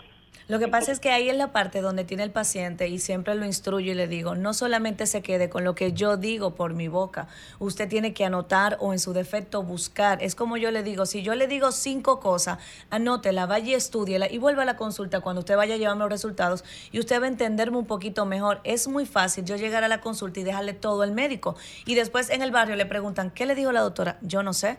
Y no le explicó. No, yo no le pregunté tampoco. Entonces tenemos que integrarlo un poquito más y preguntar, ¿por qué me van a operar? ¿Y por qué esto? ¿Y por qué pasó esto? Nunca preguntamos el por qué. Solamente nos quedamos en que hay que operar y hay un bloqueo automáticamente. Me dicen de operar y dicen, no, espérate, yo no vuelvo para el médico. Ahí se bloquea y decide hacer su tratamiento por su lado de manera incorrecta. Doctora, ¿cuáles son los- esos puntos importantes para que las personas eh, no puedan tener, por ejemplo, esos dolores en, en las caderas, que le duele la rodilla, que tiene que subir la escalera de lado, que le duele la espalda? Que, ¿Cuáles son esos tips para que las personas puedan tomarlo en consideración y no tengan esas consecuencias? Todo dolor que pasa de 72 horas debe ser atendido. Hay unos dolores que, ejemplo, pongo a Julie Belli que la tengo aquí de lado. Ella se acostó y Julie Belli se acostó mal. Se quedó dormida con un brazo hacia arriba y durmió toda la noche con el brazo hacia arriba. Julie Belli se levanta con dolor y dice, bueno, esto será porque dormí mal. Julie Belli se pone hielo y resulta ser que desaparece el dolor. Ya Julie Belli sabe que fue que durmió mal. Pero si Julie Belli ve que pasa el primer día, el segundo día, el tercer día dice, ¿Me duele todavía? No, espérate, tengo que ir a chequearme. Entonces, eso es un tips, una señal que te dio esa articulación que tú debes de ir. No decir, eso fue porque dormí mal, déjame esperar cinco días más, déjame esperar diez días más. Porque ahí es que vienen y me escriben y me dicen, doctor, yo tengo una emergencia. No, para usted una emergencia porque ya usted no lo aguanta, pero para mí ya pasó de ser una emergencia. Entonces, dolor que pasa de 48 a 72 horas, investigue porque no puede durar tanto. Es como el dolor del gimnasio que siempre lo digo. Ese dolor gustito dura la primera 72 horas. Luego después se supone que ese dolor calme. Pero hay, hay tú, a veces tú duras hasta tres días, doctora. Por ¿cómo? eso 72 horas. Ah, Si sí, usted 72. Ay, sí, es Se verdad. te fuiste. sí. Eso me Dios pasa mío. a mí cuando un paciente me dice 72, yo, ah, ok, tres días. Yo te doy tres días para que ese dolor se calme. El mejor dolor es. Ese es el Ay. mejor dolor y el mejor dolor que desaparece se supone que al tercer día. El cuarto día usted dice, yo estoy nuevo o nada más me queda una señalita ahí de lo que pudo haber sido ese dolor gustito. Doctora, ¿qué tan importante es el descanso para, obviamente, que todo lo que tiene que ver con las articulaciones y demás, pues se puedan regenerar? Porque obviamente ya que tú ej- ejerces en algún momento algún esfuerzo físico, pues debes descansar para ver si puede enfatizar qué es tan importante porque hay muchas teorías Lo más importante es el descanso, porque si tú no descansas, un músculo no te va a responder al otro día. Tú te puedes tomar todas las proteínas que tú quieras, tú puedes tomar todo Colágeno tipo, todo. pero lamentablemente el músculo necesita descansar. Por eso es que se dice, si usted hizo hoy tren superior, no me diga mañana que usted va a hacer tren superior otra vez. No me diga que en la mañana usted se fue a correr y en la tarde usted va al gimnasio, hace pierna, porque entonces ahí va a venir la fatiga muscular, ahí va a venir un estrés óseo que te puede llevar hasta una fractura o un desgarro muscular. Y tú dices, ¿cómo va a ser? Pero yo tomo proteína, tomo colágeno, tomo glucosamina, yo descanso. No, no, no, no. Usted está fatigando ese músculo y me lo está llevando a un desgarro. El descanso para mí es primordial. Doctora, pero ¿y las personas que van que van antes de ir a, a su trabajo al gimnasio, cómo van a descansar? Si desde que llegan al trabajo. No, porque el descanso O sea, sería ¿de en la noche. Muy buena Ejemplo. pregunta. No, espérate, ¿Es porque hay mejor en la personas- mañana o en la noche, diría yo. Exacto. No, dice el del gimnasio. Ajá. Es El que eso va- gimnasio, ahora mismo la- todo el mundo dice que es en la mañana, pero es que eso va a depender de su labor. O sea, Claro. ¿qué usted hace? Porque yo no puedo decirte que yo voy en la mañana porque yo me tengo que levantar a las 4 o 5 de la mañana. Entonces, yo voy a laborar. Entonces, a mí se me hace más fácil en la noche. Entonces, eso va a depender. Por eso yo digo, si usted tuvo un día de labor demasiado fuerte, no me venga en la noche a meterle todo el peso a su cuerpo. Porque usted no va a hacer ejercicio. Usted lo que va es a dañar su cuerpo. Entonces, la mejor hora eh, pa- para las personas que trabajan, porque muchas personas quieren mantenerse en forma, porque realmente eso da mucha vitalidad. Las personas que trabajan que tienen que entrar a las 8 de la mañana. Es mejor levantarse a las la 5 de la mañana, hacer su ejercicio. Y en para- la noche acostarse tipo 10, 10 y media y estar acostado, porque al otro día ya se va a levantar con energía. ¿Qué pasa? Si usted nunca ha hecho ejercicio, la primera semana va a ser incómodo. Usted se va a sentir agotado, usted se va a sentir que usted dice, pero yo estoy haciendo ejercicio, pero yo me siento peor. Pero es una adaptación que está haciendo su cuerpo, ese músculo, las articulaciones, para que usted empiece su rutina como se debe. No me diga que del primer día usted va a decir, no, no, yo no puedo, no lo aguanto. No, tiene que adaptarse. Así es. Doctora, hay un tema que es recurrente en República Dominicana y que esta semana, que culmina este fin de semana, ha preocupado a muchísima gente. Usted que está vinculada a la Major League Baseball y a otros estamentos deportivos, nos firmaron 38 muchachos, con sumas millonarias algunos. De los 38, alrededor de 20 han sido eliminados por alteración de la edad. El ortopeda puede ayudar un poquito a las ligas a ver más o menos. Sí. Lo que pasa es que ahí va la parte de cuando tú eres un prospecto, que tú estás en una liga, que tú tienes un manager que se preocupa por ti.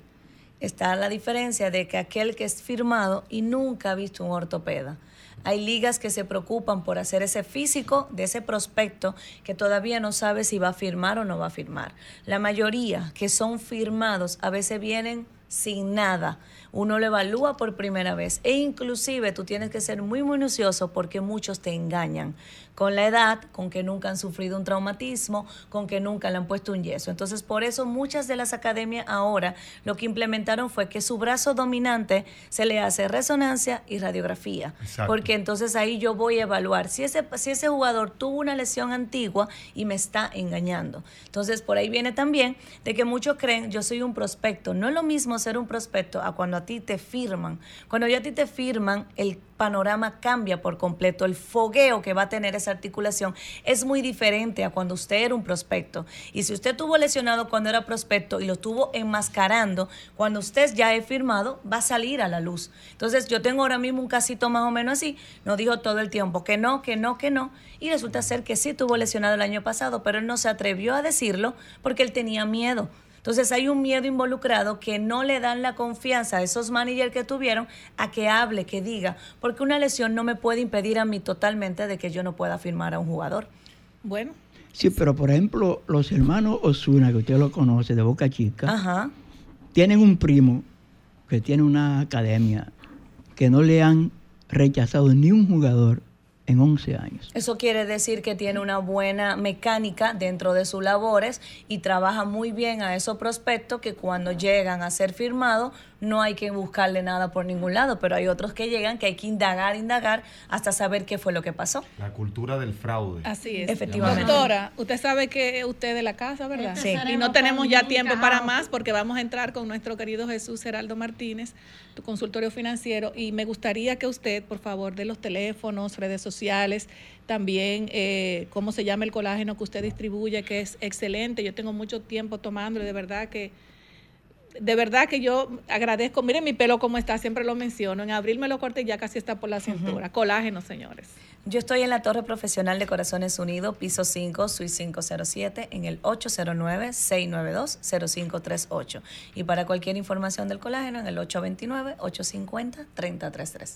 Bueno, doctora, muchísimas gracias y nos gustaría que esos temas, eh, como dice Jesús, las paticas, la cuestión, usted no trae un recetario para uno también tener su colágeno natural, porque esa ¿Cuál es patilla... el colágeno que usted? Yo uso, estoy usando Mo- Movicil Duo.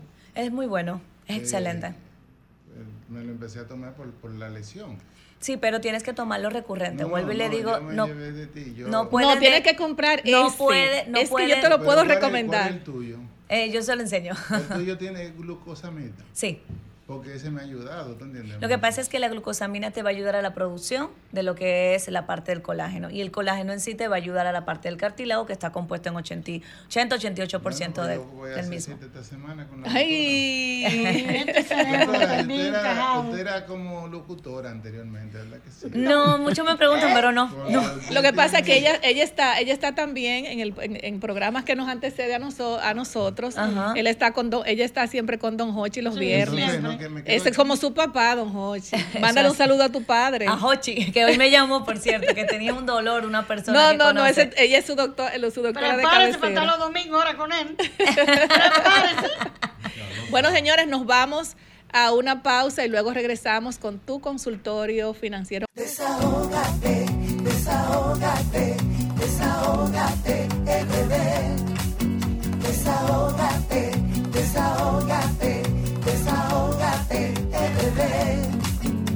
Si ves una injusticia y la quieres denunciar, desahógate RD, te queremos escuchar. Si de la justicia te sientes desamparado, desahógate RD, será tu mejor aliado. Desahógate,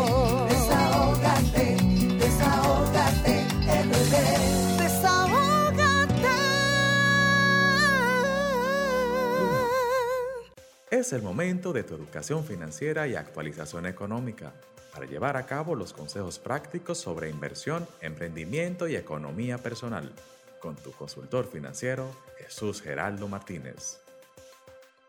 Tu consultorio financiero con Jesús Geraldo Martínez llega a ustedes gracias a Ban Reservas, el banco de todos los dominicanos. VHD, el futuro que quieres. Ay, no, pero mira, señores, pero Romer está hoy que no le avisa a uno y uno chismeando aquí.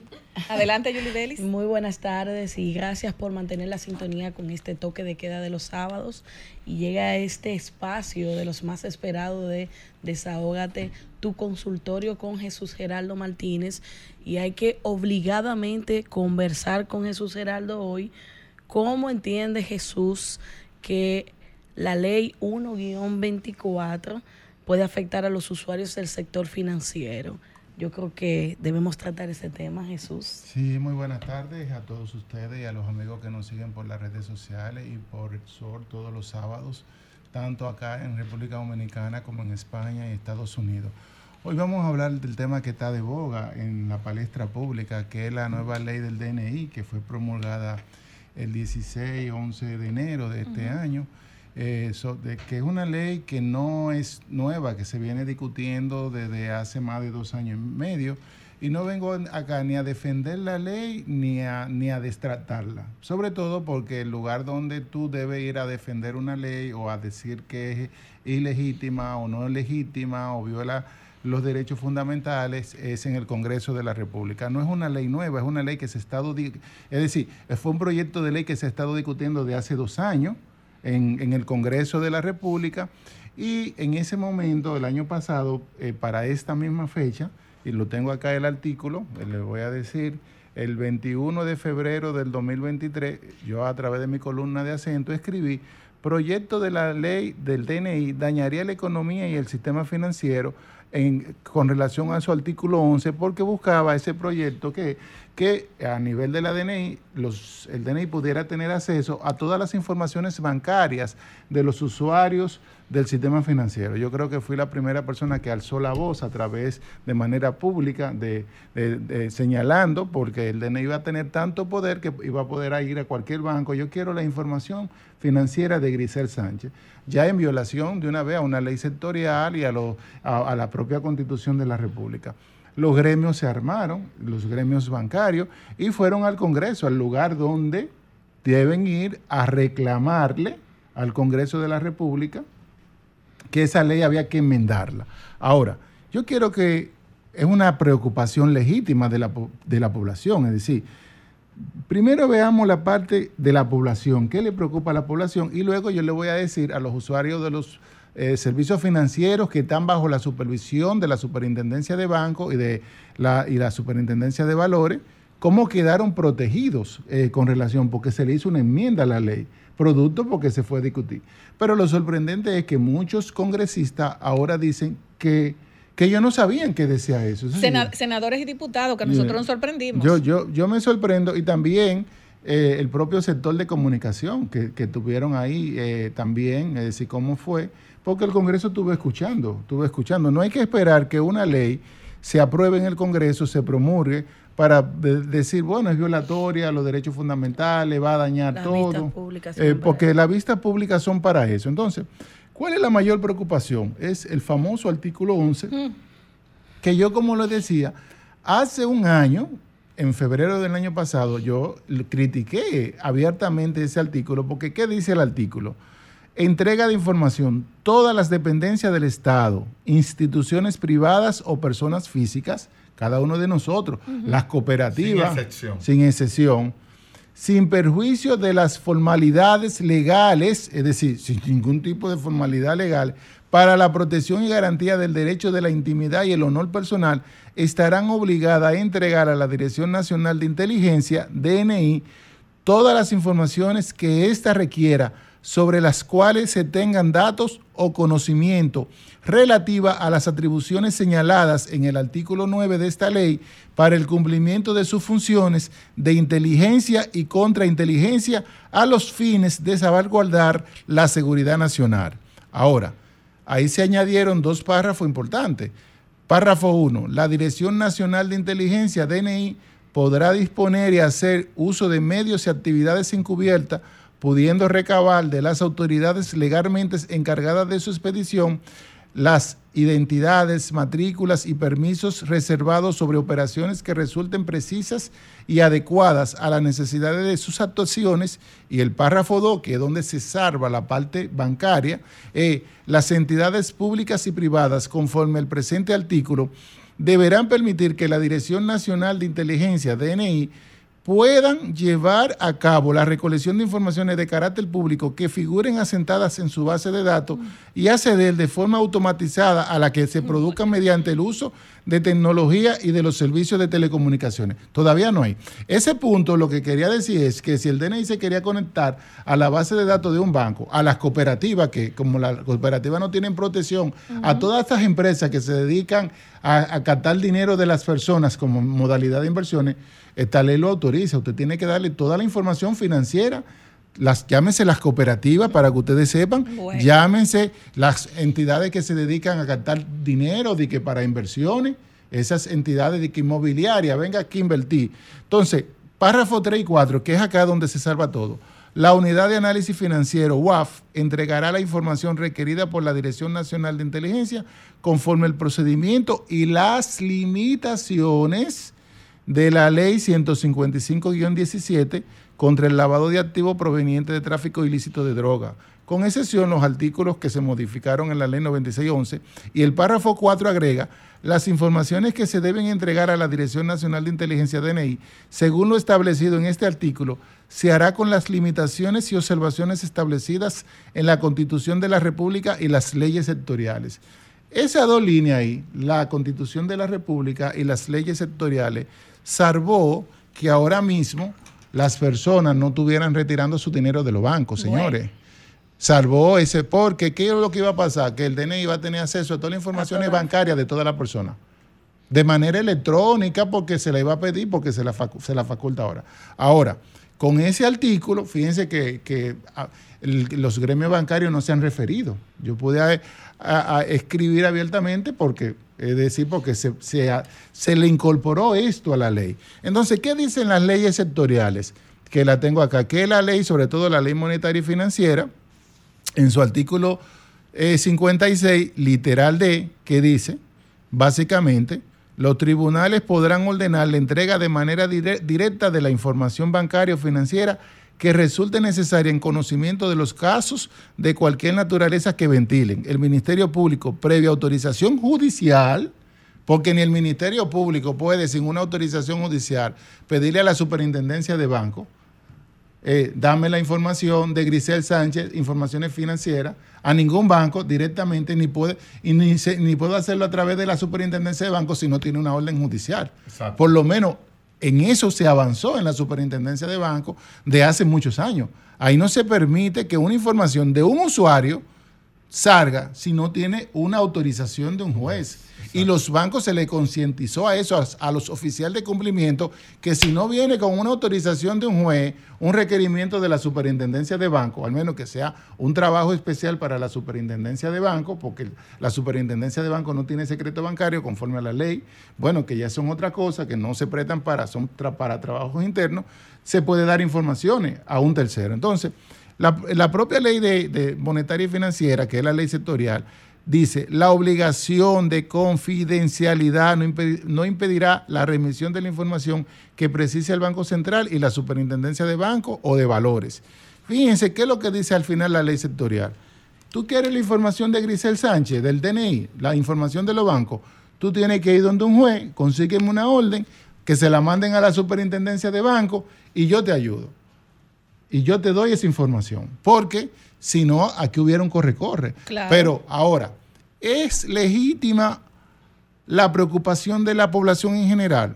Desde mi punto de vista, sí, porque es una ley que abarca, Se, pre- se presta para muchas cosas. se presta Claro, para, claro sobre sí. todo en un país donde el Estado de Derecho es débil. Así es. Entonces, no es que yo estoy en contra de la ley del DNI de investigación porque es necesaria, sobre todo porque cada día hay más crimen, el crimen organizado se organiza más, eh, hay más temas de lavado de activos y hay que darle los insumos a esa dirección para que haga su trabajo. Mi recomendación es que ah, se va a revisar ahora en el Tribunal Constitucional. Eso es una- un medio de, de fuego, porque va a ser el primer fuego, porque recuerden que el Tribunal Constitucional se reformuló con nuevos cinco miembros. Y se criticó y se dijo, ahora ve- vamos a ver si de los 11 miembros, ¿son 11 o 13 miembros? 13 miembros. 13 miembros. Bueno, 5 no son mayoría.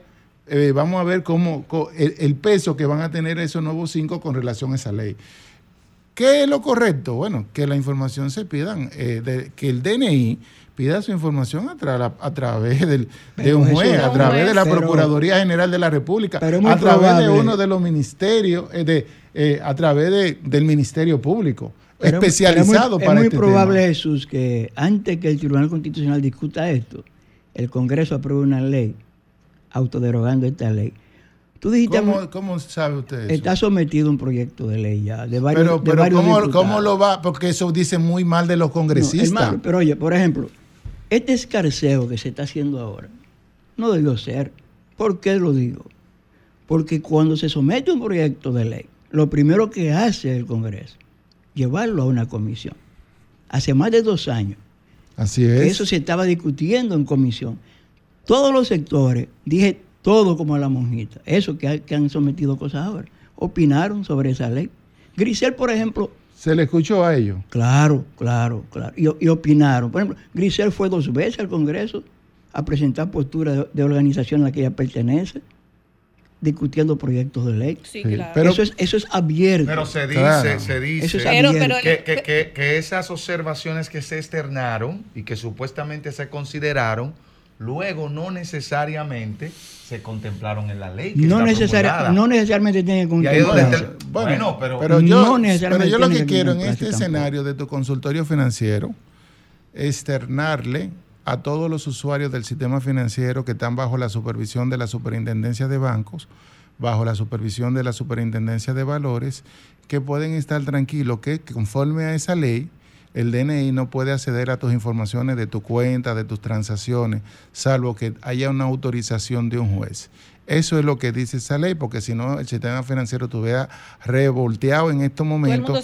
y entonces, y eso hay que cuidarlo, eso es sagrado, sagrado, sagrado. Nosotros tenemos un sistema financiero sano, con una solvencia de alrededor del 16%, creciendo de los más rentables, de los más, eh, con el menor riesgo posible en su cartera de crédito, y no queremos que se le pongan ruido desde afuera. Y ese es lo que yo quiero que las personas que tienen su dinerito con relación a esa ley sepan que se incorporaron esas, eh, ese parrafito 4 que salvaguarda la confidencialidad de las informaciones financieras. Eso no significa... Eso fue la ABA que lo llevó. Sí, la ABA, diferente, la ABA eh, eh, lideró esto.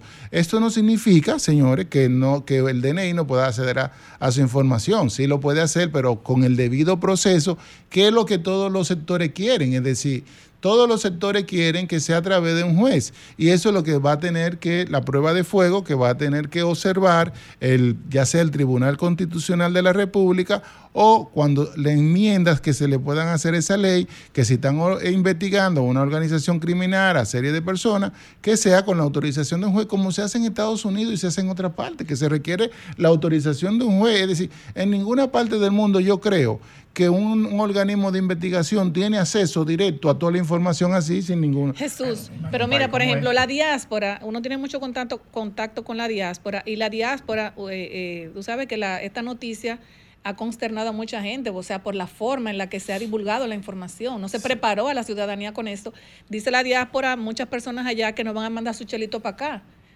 O sea, a los, a los familiares, porque la gente todavía no sabe, eh, como que no tiene una idea de esta ley eh, 1-24. Uno ve- pero, O sea, pero, pero déjame decir, pero la gente está pero déjame decirle, yo quiero mandar ese mensaje a la diáspora. Ciertamente hay una preocupación legítima, porque fíjense, pero lo bueno de esto es que ustedes mandan las el dinerito, el socialito a través de los bancos. Entonces, para pedirle una información de usted a través de un banco, tiene que hacer con una orden de juez. Y en ese sentido, ustedes están tranquilos. Lo que no deberían estar tranquilos son porque no lo protegen, no hay el secreto bancario, son los que tienen dinerito en las cooperativas. Y aquellos que tenían dinerito en cooperativas que estaban pensando que no podían, que el, si el- el DNI le puede decir, mira, dame toda la información de toda la gente. Porque no está regulada. Porque no tienen un artículo 56 como la ley monetaria y financiera. Eso, Excelente punto. para Que ustedes estar sepan. reguladas las Excelente. Es cooperativas. decir, ahora no pueden decir ahora que el artículo 56 de la ley le aplica cuando ellos dicen que, que, la- que, la- que esa ley no le aplica. Exacto. Ajá. O te aplica el 35 o, O- te aplica o el sí o no. o sí o no, o te- pa- para aplicarte el 36. Fíjense que ahora las cooperativas van a estar interesadas que la ley monetaria La- financiera se le aplique, porque si no, se le va a aplicar eso. Ahora, eh, es es las, las que no sean dentro del sistema financiero, las entidades bancarias, vamos a suponer una, una remesadora que no esté bajo la sombrilla de un banco de relación, va a tener que dar las informaciones de todo el que está mandando remesa. Si así el DNI decidiera pedir las, las informaciones a una empresa privada en las instalaciones de la República Dominicana, porque fíjense, es a local. El DNI no puede acceder informaciones en el extranjero, al menos a nivel de... Si, si no, si tiene un, un acuerdo de cooperación, de intercambio de información, sí, pero en este caso va a haber que dársela. Entonces, ahí hay una prue- prueba de fuego, ahí el Tribunal Constitucional va a tener que decidir qué tan violatorio es la confidencialidad, la integridad de la persona, eh, La con intimidad. la intimidad con relación a, a lo que se establece en la Constitución y a diferentes leyes o cómo diferentes leyes sectoriales deberán ser reforzadas a los fines de poderse de cubrir de esta ley. Jesús, lo que no entiendo es cómo senadores y diputados, por ejemplo, aprueban una ley que se supone que debieron estudiar. O sea, y con, porque se supone que son representantes eh, de, la, de, la- de los diferentes partidos y de la comunidad, de su sector, de, donde, de, de- de- su demarcación de su provincia. ¿Cómo entonces ellos particularmente se metieron el, el cuchillo? O sea, porque la gente no lo está mirando de una forma, óyeme, están aprobando una ley que tú puedes venir aquí, me puedes decir dame esto, dame aquello, dame lo otro, sin ningún tipo de, Bueno, mira, de consideración. yo realmente... y ese es el miedo Yo que te hay. voy a contestar como un ciudadano eh, común y corriente mi, y externo mi preocupación y aprovecho para desahogarme en ese sentido, eh, con, sacando un espacio de mi, de mi, de mi se- segmento de tu consultorio financiero. Me sorprendió escuchar que senadores y diputados eh, De todos los dijeran partidos, que no habían leído ninguno. esa ley tan importante tanto para el país como para las personas, porque afectaban directamente a las personas y afectaba directamente el corazón de la economía Y dominicana y derechos Exacto. fundamentales, porque todas las leyes, señores, yo les recomendaría al Congreso de la República, a los congresistas, que ese barrilito que ellos tienen mensualmente, lo utilicen para pagarse buenos economistas, buenos asesores. Que los orienten. eh, que los orienten y le digan, mira, esto puede tener un impacto a los nivel de la hay, economía. los hay en nómina. Lo- bueno, los hay en nómina. Bueno, son buenos. Todas Solamente en nómina. Escucha, escucha. Todas las comisiones, todas las comisiones tienen un asesor de la rama de esa comisión. Y hay muy buenos, conocidos de todos nosotros. No voy a decir no. Bueno, pues entonces, no sé, para entonces quizás no le hicieron caso, porque los, los primero los economistas debieron advertirle el impacto que eso puede tener a nivel de la economía, señores. Claro. Porque fíjense una cosa, que le vayan a pedir una información financiera de, de no regulada o de las inversiones que tú tengas allí o de las empresas, porque vamos a suponer, ciertamente aquí hay, vamos, eh, hay empresas donde se custodian los- los- los títulos de valores, por pensar una acá. Esto está exento porque no, la ley, bueno, la, cubre la superintendencia de valores, que porque es un supervisado. Eso ahí se cubre. Pero eh, cualquier tipo otro de empresa, vamos a suponer, eh, en la que, que haya, que las personas tengan inversión. Ahora, mira, dame toda la información de fulano, fulano que nosotros queremos investigar. Si, si fulanito está ahí. No, debería ser caso por caso y de acuerdo a las personas que se están investigando, que eso es lo que aspira la, la población, que no nos investiguen a todo el mundo, que investiguen a lo que tienen que que- es que abre investigar. una sombrilla, brecha. no, lo que pasa es es que abre una brecha. Aquí hay una sombrilla eh, eh, pr- prácticamente abierta. ¿Y por qué la, la, la, la ciudadanía está un poco consternada y, asustada? ¿Tú sabes es por qué? Porque aquí cualquiera, aquí por ejemplo hay, hay delincuentes que se visten de militares, hay personas que se pueden disfrazar del DNI, hay personas que temen, hay... O sea, hay muchísima gente, Grisel, casos que le han metido droga lo, en los lo- lo carros. está ayudando. Hay No, no, no, te militares diciendo. dentro de las propias instituciones castrenses que se pudieran prestar prácticamente para utilizar esa ley para sacar provecho. Por eso la gente tiene a ti, temor. Vender la información. Para- exactamente. Vender la es información. Entonces no, no se preparó, no se es preparó a la ciudad, o no se ha preparado a la ciudadanía, y como aquí puede pasar cualquier cosa, señores. O sea, que tu, tu, tu imagen, o sea, tus datos y todo esté como, como así a la luz. Hubo una No, inobservancia Una mayúscula de Sí. los legisladores al respecto. Claro, que, tenemos- son, que son los que deben proteger a la población. Tenemos una llamadita por aquí. Vamos a abrir los teléfonos a ver qué nos dicen las personas. Así es. Buenas tardes, desahógate. Buenas tardes. Tiene que subir el micrófono porque aquí no se escucha nada. También, eh, eh, el, el volumen, Erika, que lo suban, por favor. Buenas tardes. Buenas tardes, desahógate. Sí, adelante. Adelante. ¿Ahí me, ahí me escucha bien? Sí. Ok, te habla Samuel Valeri, güey. Adelante, Samuel. Adelante. Primero quiero fe- felicitar a Jesús. Jesús, realmente usted es un gran profesional. Lo felicito públicamente. Muchas gracias, Samuel. Y también quiero felicitar a la próxima diputada de- de- de- del país. Va a ser Grisel Sánchez. Ay, no, espérate, Yuli Belli que va a ser regidora. Yo no estoy aspirando, mi amor. Yo voy a ayudar al pueblo, a mi gente. Ah, bueno, Yuribeli, cuente con mi gente allá en Santo Domingo que va a votar por usted. Excelente. Ella es muchas de la gracias. circunscripción número uno del Distrito Nacional, pero yo no aspiro, eh, me quer- eh, o sea, me aspiraban, pero no. Yo prefiero estar detrás ayudando a mi gente. Y ayudándome a mí a ganar. Ya, exactamente. ¿Cu- ¿Cuál es tu pregunta para Jesús? Sí, Jesús, realmente yo estoy de acuerdo con usted. Yo estoy de acuerdo con usted con ese tema de, del DNI. El, el pueblo es inaceptable, es inaceptable. Eso deben de, de devolverlo para atrás porque no aceptamos, no aceptamos eh, eh, ese problema. ¿Cómo va a ser que vamos, nos van a privar? Yo creo que estamos otra vez en la dictadura, eso es lo que yo entiendo, eso es todo. Gracias, mi amor. Tenemos otra llamadita. Buenas tardes. Bueno, se cayó. Vuelvan a llamar 809-540-1065 para que conecten con tu consultor financiero Jesús, Jesús Geraldo Martínez. Señores, la gente está, mira, yo no entiendo cómo el presidente Luis Abinader en estos momentos también de, de elecciones, bueno, de su reelección, un ruido innecesario y una, es como cuando tú eh, eh, tienes como el hormiguero y le metes un palito, o sea, la gente está, mira, Sí, con tantos problemas que hay. Pero- no, no, Tenemos pero- otra llamadita, perdón. Buenas tardes, desahógate. Buenas tardes. Estados Unidos. Ay, ¿cómo está esta, eh, señor? ¿Cómo le va? ¿Cómo está eso por allá? Hace mucho frío. Muy bien, felicitando al gran profesional que es Jesús. Adelante. Siempre hablando claro y siem- siempre diciendo la verdad. Así es. Fíjate cómo sucede esto aquí en Estados Unidos. Yo no sé si ustedes se recuerdan que Donald Trump estaba investigando los taxes. Sí. ¿Sabe cuántos años duró esa investigación? Tres años. Y se decidió en la Suprema Corte de Justicia. Porque tú no puedes, tú no puedes llegar a la intimidad en, eh, de, de- de- de lo, de lo personal y buscar esas informaciones. Date cuenta que aquí, cuando se te investiga una persona por fraude, por lo que sea, te tiene que ir delante de un juez y probar delante de ese juez que por qué tú necesitas esa información. Y de hecho, hay que enviarle una copia de esa información a la persona que se está investigando para que, para que esa persona tenga el legítimo derecho de defenderse e incluso contratar abogados. ¿Por qué usted me está investigando? ¿Cuál es la razón?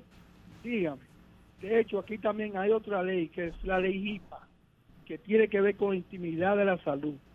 Nadie, ningún, ni- ninguna institución, solamente un juez puede autorizar release de esa información, o sea, darle cabida a esa información. Solamente a- esto puede llegar hasta la Suprema Corte de Justicia. Yo estoy de acuerdo con la preocupación que tiene el pueblo, pero como dice Jesús, hay que explicar esa información al pueblo. Así es. Que no es que una que una institución de que el DNI y que, que vaya a investigarte, deme esos datos. No, hay que probarlo delante de un juez. ¿Por qué él tiene que investigar a esa persona? Gracias. Y Jesús, siga adelante, que usted siempre es una persona honesta. Muchas Muchísimas gracias. Bueno, eso es así porque es que la gente se siente como que, eh, se siente acorralada con tantos problemas que hay, ¿tú me entiendes? Entonces, es como que tú dame todo, dame todos tus datos y cómo desnudarte, señor, esa intimidad. Pero fue, algo muy pero fuerte. fue bueno e importante que Jesús aclarara que lo que tiene que ver con esos productos financieros Sí. están salvaguardados. Tenemos otra llamadita, Jesús. Buenas, Buenas tardes. tardes. Sí, aló. Sí, buenas tardes. Sí, miren, yo como que una persona decir en estos días que si, por ejemplo, con esa ley del DNI, si una gente llama a una emisora por ejemplo, ¿verdad? Y se expresa a cada rato en contra, en contra del gobierno. Entonces ya como que el INI lo va a investigar. Esa es una. La otra es que según lo que yo percibo o entiendo, como que esa ley eh, va en contra de lo que es la vida privada de la persona. Por ejemplo, si el NI quiere saber la veces que fulano de tal fue para una cabaña, fue para una, eh, eh, eh, eh, eh, ¿cómo se llama esto? Eh, sex shop. Entonces quiere ir... Ah, ok, para un sex, eh, para un, ok. Sí, sí, Un centro- lugares un centro de esos. Sí, sí, porque entonces, eh, ¿qué pasa? Que esos lugares van, con- van con cámara, ¿tú? ¿entiendes? Con cámara, tienen eh, oculta y eso. Entonces, eh, como que eso va contra la vida privada de la persona, aparentemente. Bueno, Jesús, que lo explique de la forma que tú sabes. Bueno, mire, realmente eh, si uno lee del artículo 9... Y la le da- desinformación que tiene le- la gente Que le ahora da... eh, hay mucha desinformación. Yo no creo que se preste, pero sí el, el DNI puede, conforme al artículo 9, eh, puede tener informaciones de lo que de cualquier tipo conforme a esta ley, porque fíjense lo que dice el artículo 9, que le da atribuciones al DNI de conseguir cualquier tipo de información. El primero, que me parece legítimo, es investigar cualquier actividad llevada a cabo por personas, grupos o asociaciones que atente contra los intereses u objetivos nacionales, las instituciones del Estado, su bien del Estado de Derecho, ponga en riesgo la seguridad nacional o interior, o trate de establecer una forma de gobierno contraria al ordenamiento constitucional, sin perjuicio de la investigación penal que pueda realizar el Ministerio Público, recopilar y procesar información relevante para la seguridad nacional y la protección de los intereses fundamentales de la nación, evaluar amenazas internas y externas al orden constitucional, contrarrestar en el ámbito internacional actividades de personas, organizaciones de personas, organizaciones o gobiernos extranjeros que puedan representar un riesgo, una amenaza, una agresión o subversión para la seguridad nacional, la paz social, la soberanía o la integridad territorial, contribuir a la desarticulación de organizaciones criminales en coordinación con los organismos competentes, realizar labores de inteligencias y contrainteligencia para la protección de las instituciones del Estado y a los recursos e instalaciones estratégicas públicas y privadas de actos de penetración, infiltración, espionaje, sabotaje, contribuir a la prevención y represión de los delitos relacionados con la tecnología de la información y comunicación cuando pongan en riesgo el funcionamiento de las infraestructuras críticas y servicios esenciales para el país, controlar conforme a la ley el ingreso y salida de personas extranjeras y del territorio nacional, disponiendo su admisión o no en el país por razones de seguridad nacional sin perjuicio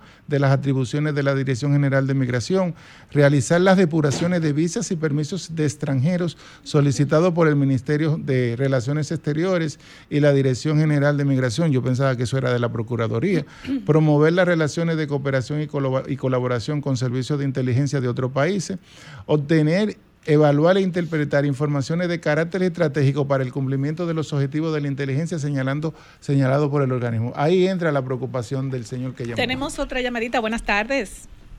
Eh, Bueno, Jesús, tú sabes que los buró de crédito tienen más información que el DNI.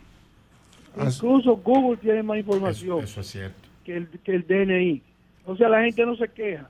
Los buró de crédito saben todo de ti. Todos los récords médicos, récords criminales, eh, económicos, lo tienen todo y la gente no se queja. Gracias, Jesús. Es que eso, eh, eso siempre se ha hecho. Sí, pero fíjate. ¿Dónde ha estado el problema? El problema ha estado nada más en la sigla. Si esa ley se hubiese aprobado y no se llamara DNI, hubiese pasado. Sí, pero fíjate una cosa, él, eh, hay dos cosas. Una cosa son las informaciones de crédito que tú puedas tener, que es para evaluar el riesgo de la persona, que es la que deben tener los buros de crédito, porque los buros de crédito tienen una ley, que es la ley de protección de datos personales de Avea Data, y ya, y, y yo recuerden, recuerden que yo hablé que la superintendencia de banco le ha puesto cuota que los buros de crédito cumplan con el 100% de las disposiciones de esa ley. Y esperamos que cuando la super haga la supervisión a los buros estén en cumplimiento total con esa ley. Y otra cosa es que tengan acceso al dinerito que yo pueda tener en la cuenta, en mi cuenta bancaria, certificado financiero, a mi patrimonio. está la a mi- delincuencia a mi, también, uno no patrimonio. sabe. Ven que es una competencia Son dos, estatal. son dos cosas diferentes porque esa, esa información, ah, mira, Mariloy vive sola, tiene tantos certificados, tantas Correcto. cosas. Eso es, pero no es lo mismo que, entonces, Los buros de crédito, ciertamente, es una información conforme a esta nueva ley del DNI, le van a pasar el 100%, conéctate ahí a través de un API, si no es que lo hacen desde, desde ya. Porque los organismos de investigaciones del Estado todos sabemos que al que se quiere investigar, se le investiga por todos los lados. Bien. El problema es que aquí hacen las investigaciones y te desnudan por todos los lados. Hay muchas personas incluso que tienen certificados financieros, como se dice en los campos, buchú, y andan, andan bajo perfil precisamente para no llamar la atención de la Exacto. delincuencia. Entonces, si te desnudan al- así a los foques, pues ese es el temor que En- tiene la en- gente. Entonces, por eso hago la diferencia de lo que es- son los que tienen, qué información tienen los buros de crédito y qué información hay a nivel del sistema financiero. tenemos, tenemos otra Sí. llamadita. Buenas tardes, desahógate. Señores, en resumen, entonces lo que se podría decir es que esa ley del NNI es una ley de espionaje y que va contra la, y va contra la libre expresión.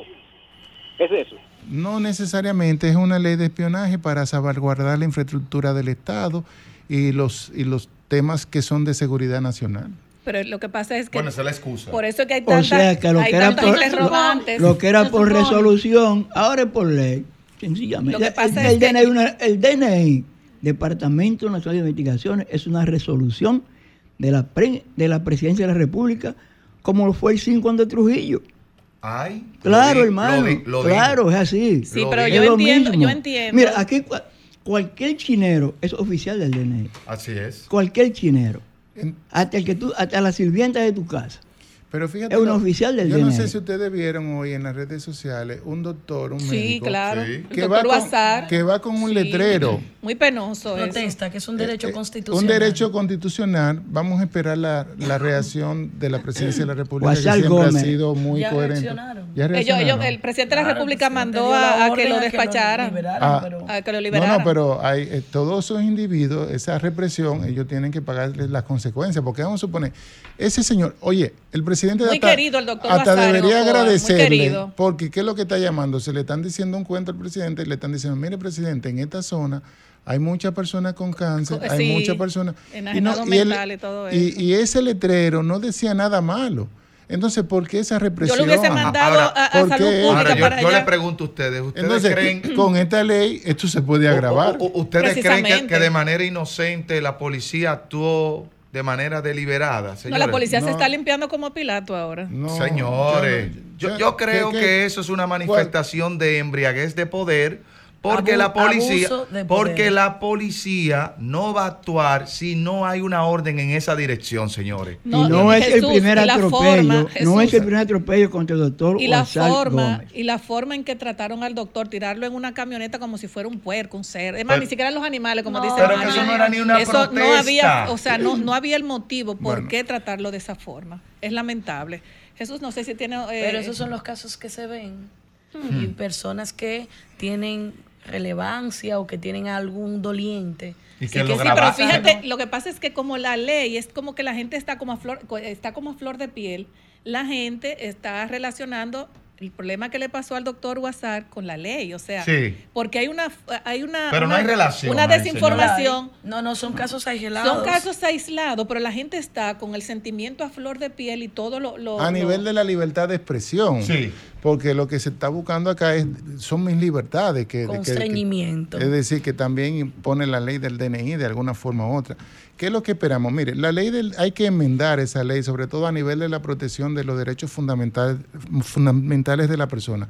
Es importante que haya una ley que ayude al DNI a hacer las investigaciones. No nos oponemos a eso, pero que se haga caso por caso y en el debido y con, cumpliendo con el debido proceso y cumpliendo con los con la Constitución de la República. Y ahí todos los dominicanos tenemos que estar unidos con relación a eso, porque es nuestro país, tenemos que preservar la seguridad nacional de nuestro país. Y ahí no podemos de que castimar ni nada, es decir, estamos sensibles porque pueden investigar a cualquier, porque le da demasiado espectro a- a- a- al DNI, pero si se- eso se enmienda con el tema de que sea a través de una orden de un juez, totalmente de acuerdo con esa ley. Sí. Porque debemos como país tener un organismo fuerte, con personas capacitadas, con instituciones con de tecnología de punta que puedan contrarrestar. Miren cómo andan esos países. Es decir, nosotros tenemos que tener, ir un paso más allá de la delincuencia, no estar a tres o a cuatro o cinco pasos. estamos de acuerdo. Y desde ese punto de vista, esta ley del DNI tiene sus bondades positivas. Bien, y hay que decirlo. Lo que nosotros entendemos es que puede ser objeto de un uso inadecuado con relación a las informaciones financieras de las eh, personas que no están reguladas por la, por, la, por la sombrilla de la ley monetaria y financiera y la unidad de análisis financiero y que también puede acceder a informaciones que realmente de carácter íntimo de la persona que no necesariamente son para temas de seguridad nacional. Jesús, tú sabes que ya no nos queda tiempo, ¿verdad? Es importante las redes sociales donde pueden conectar Como, contigo. como siempre, Jesús Geraldo Martínez. eh, estoy en Jesús Geraldo Martínez en Instagram y en las redes sociales. Me pueden escribir mensajes directos, seguir, y ahí le contestamos de manera gratuita sus inquietudes y cualquier eh, temas que tengan sobre finanzas o asesoría en, en los temas financieros de carácter legal. Bueno, nos vamos a una pausa y luego regresamos. ¿Qué usted, ¿qué usted, qué usted cree? ¿Nos vamos? Pero volvemos. Seguimos. No, nos vamos ahora, pero volvemos. Ah, nos vamos, pero volvemos, señores. Gracias por todo a nuestra gente querida, a nuestra diáspora, Europa, Estados Unidos, todos los países que nos eh, ven y nos escuchan. Muchísimas gracias, le queremos muchísimo. Y el próximo sábado regresamos con Desahogate RD. ¿Qué les parece? Nos vemos. Bye bye. Sol 106.5, la más interactiva. Una emisora RCC Miria.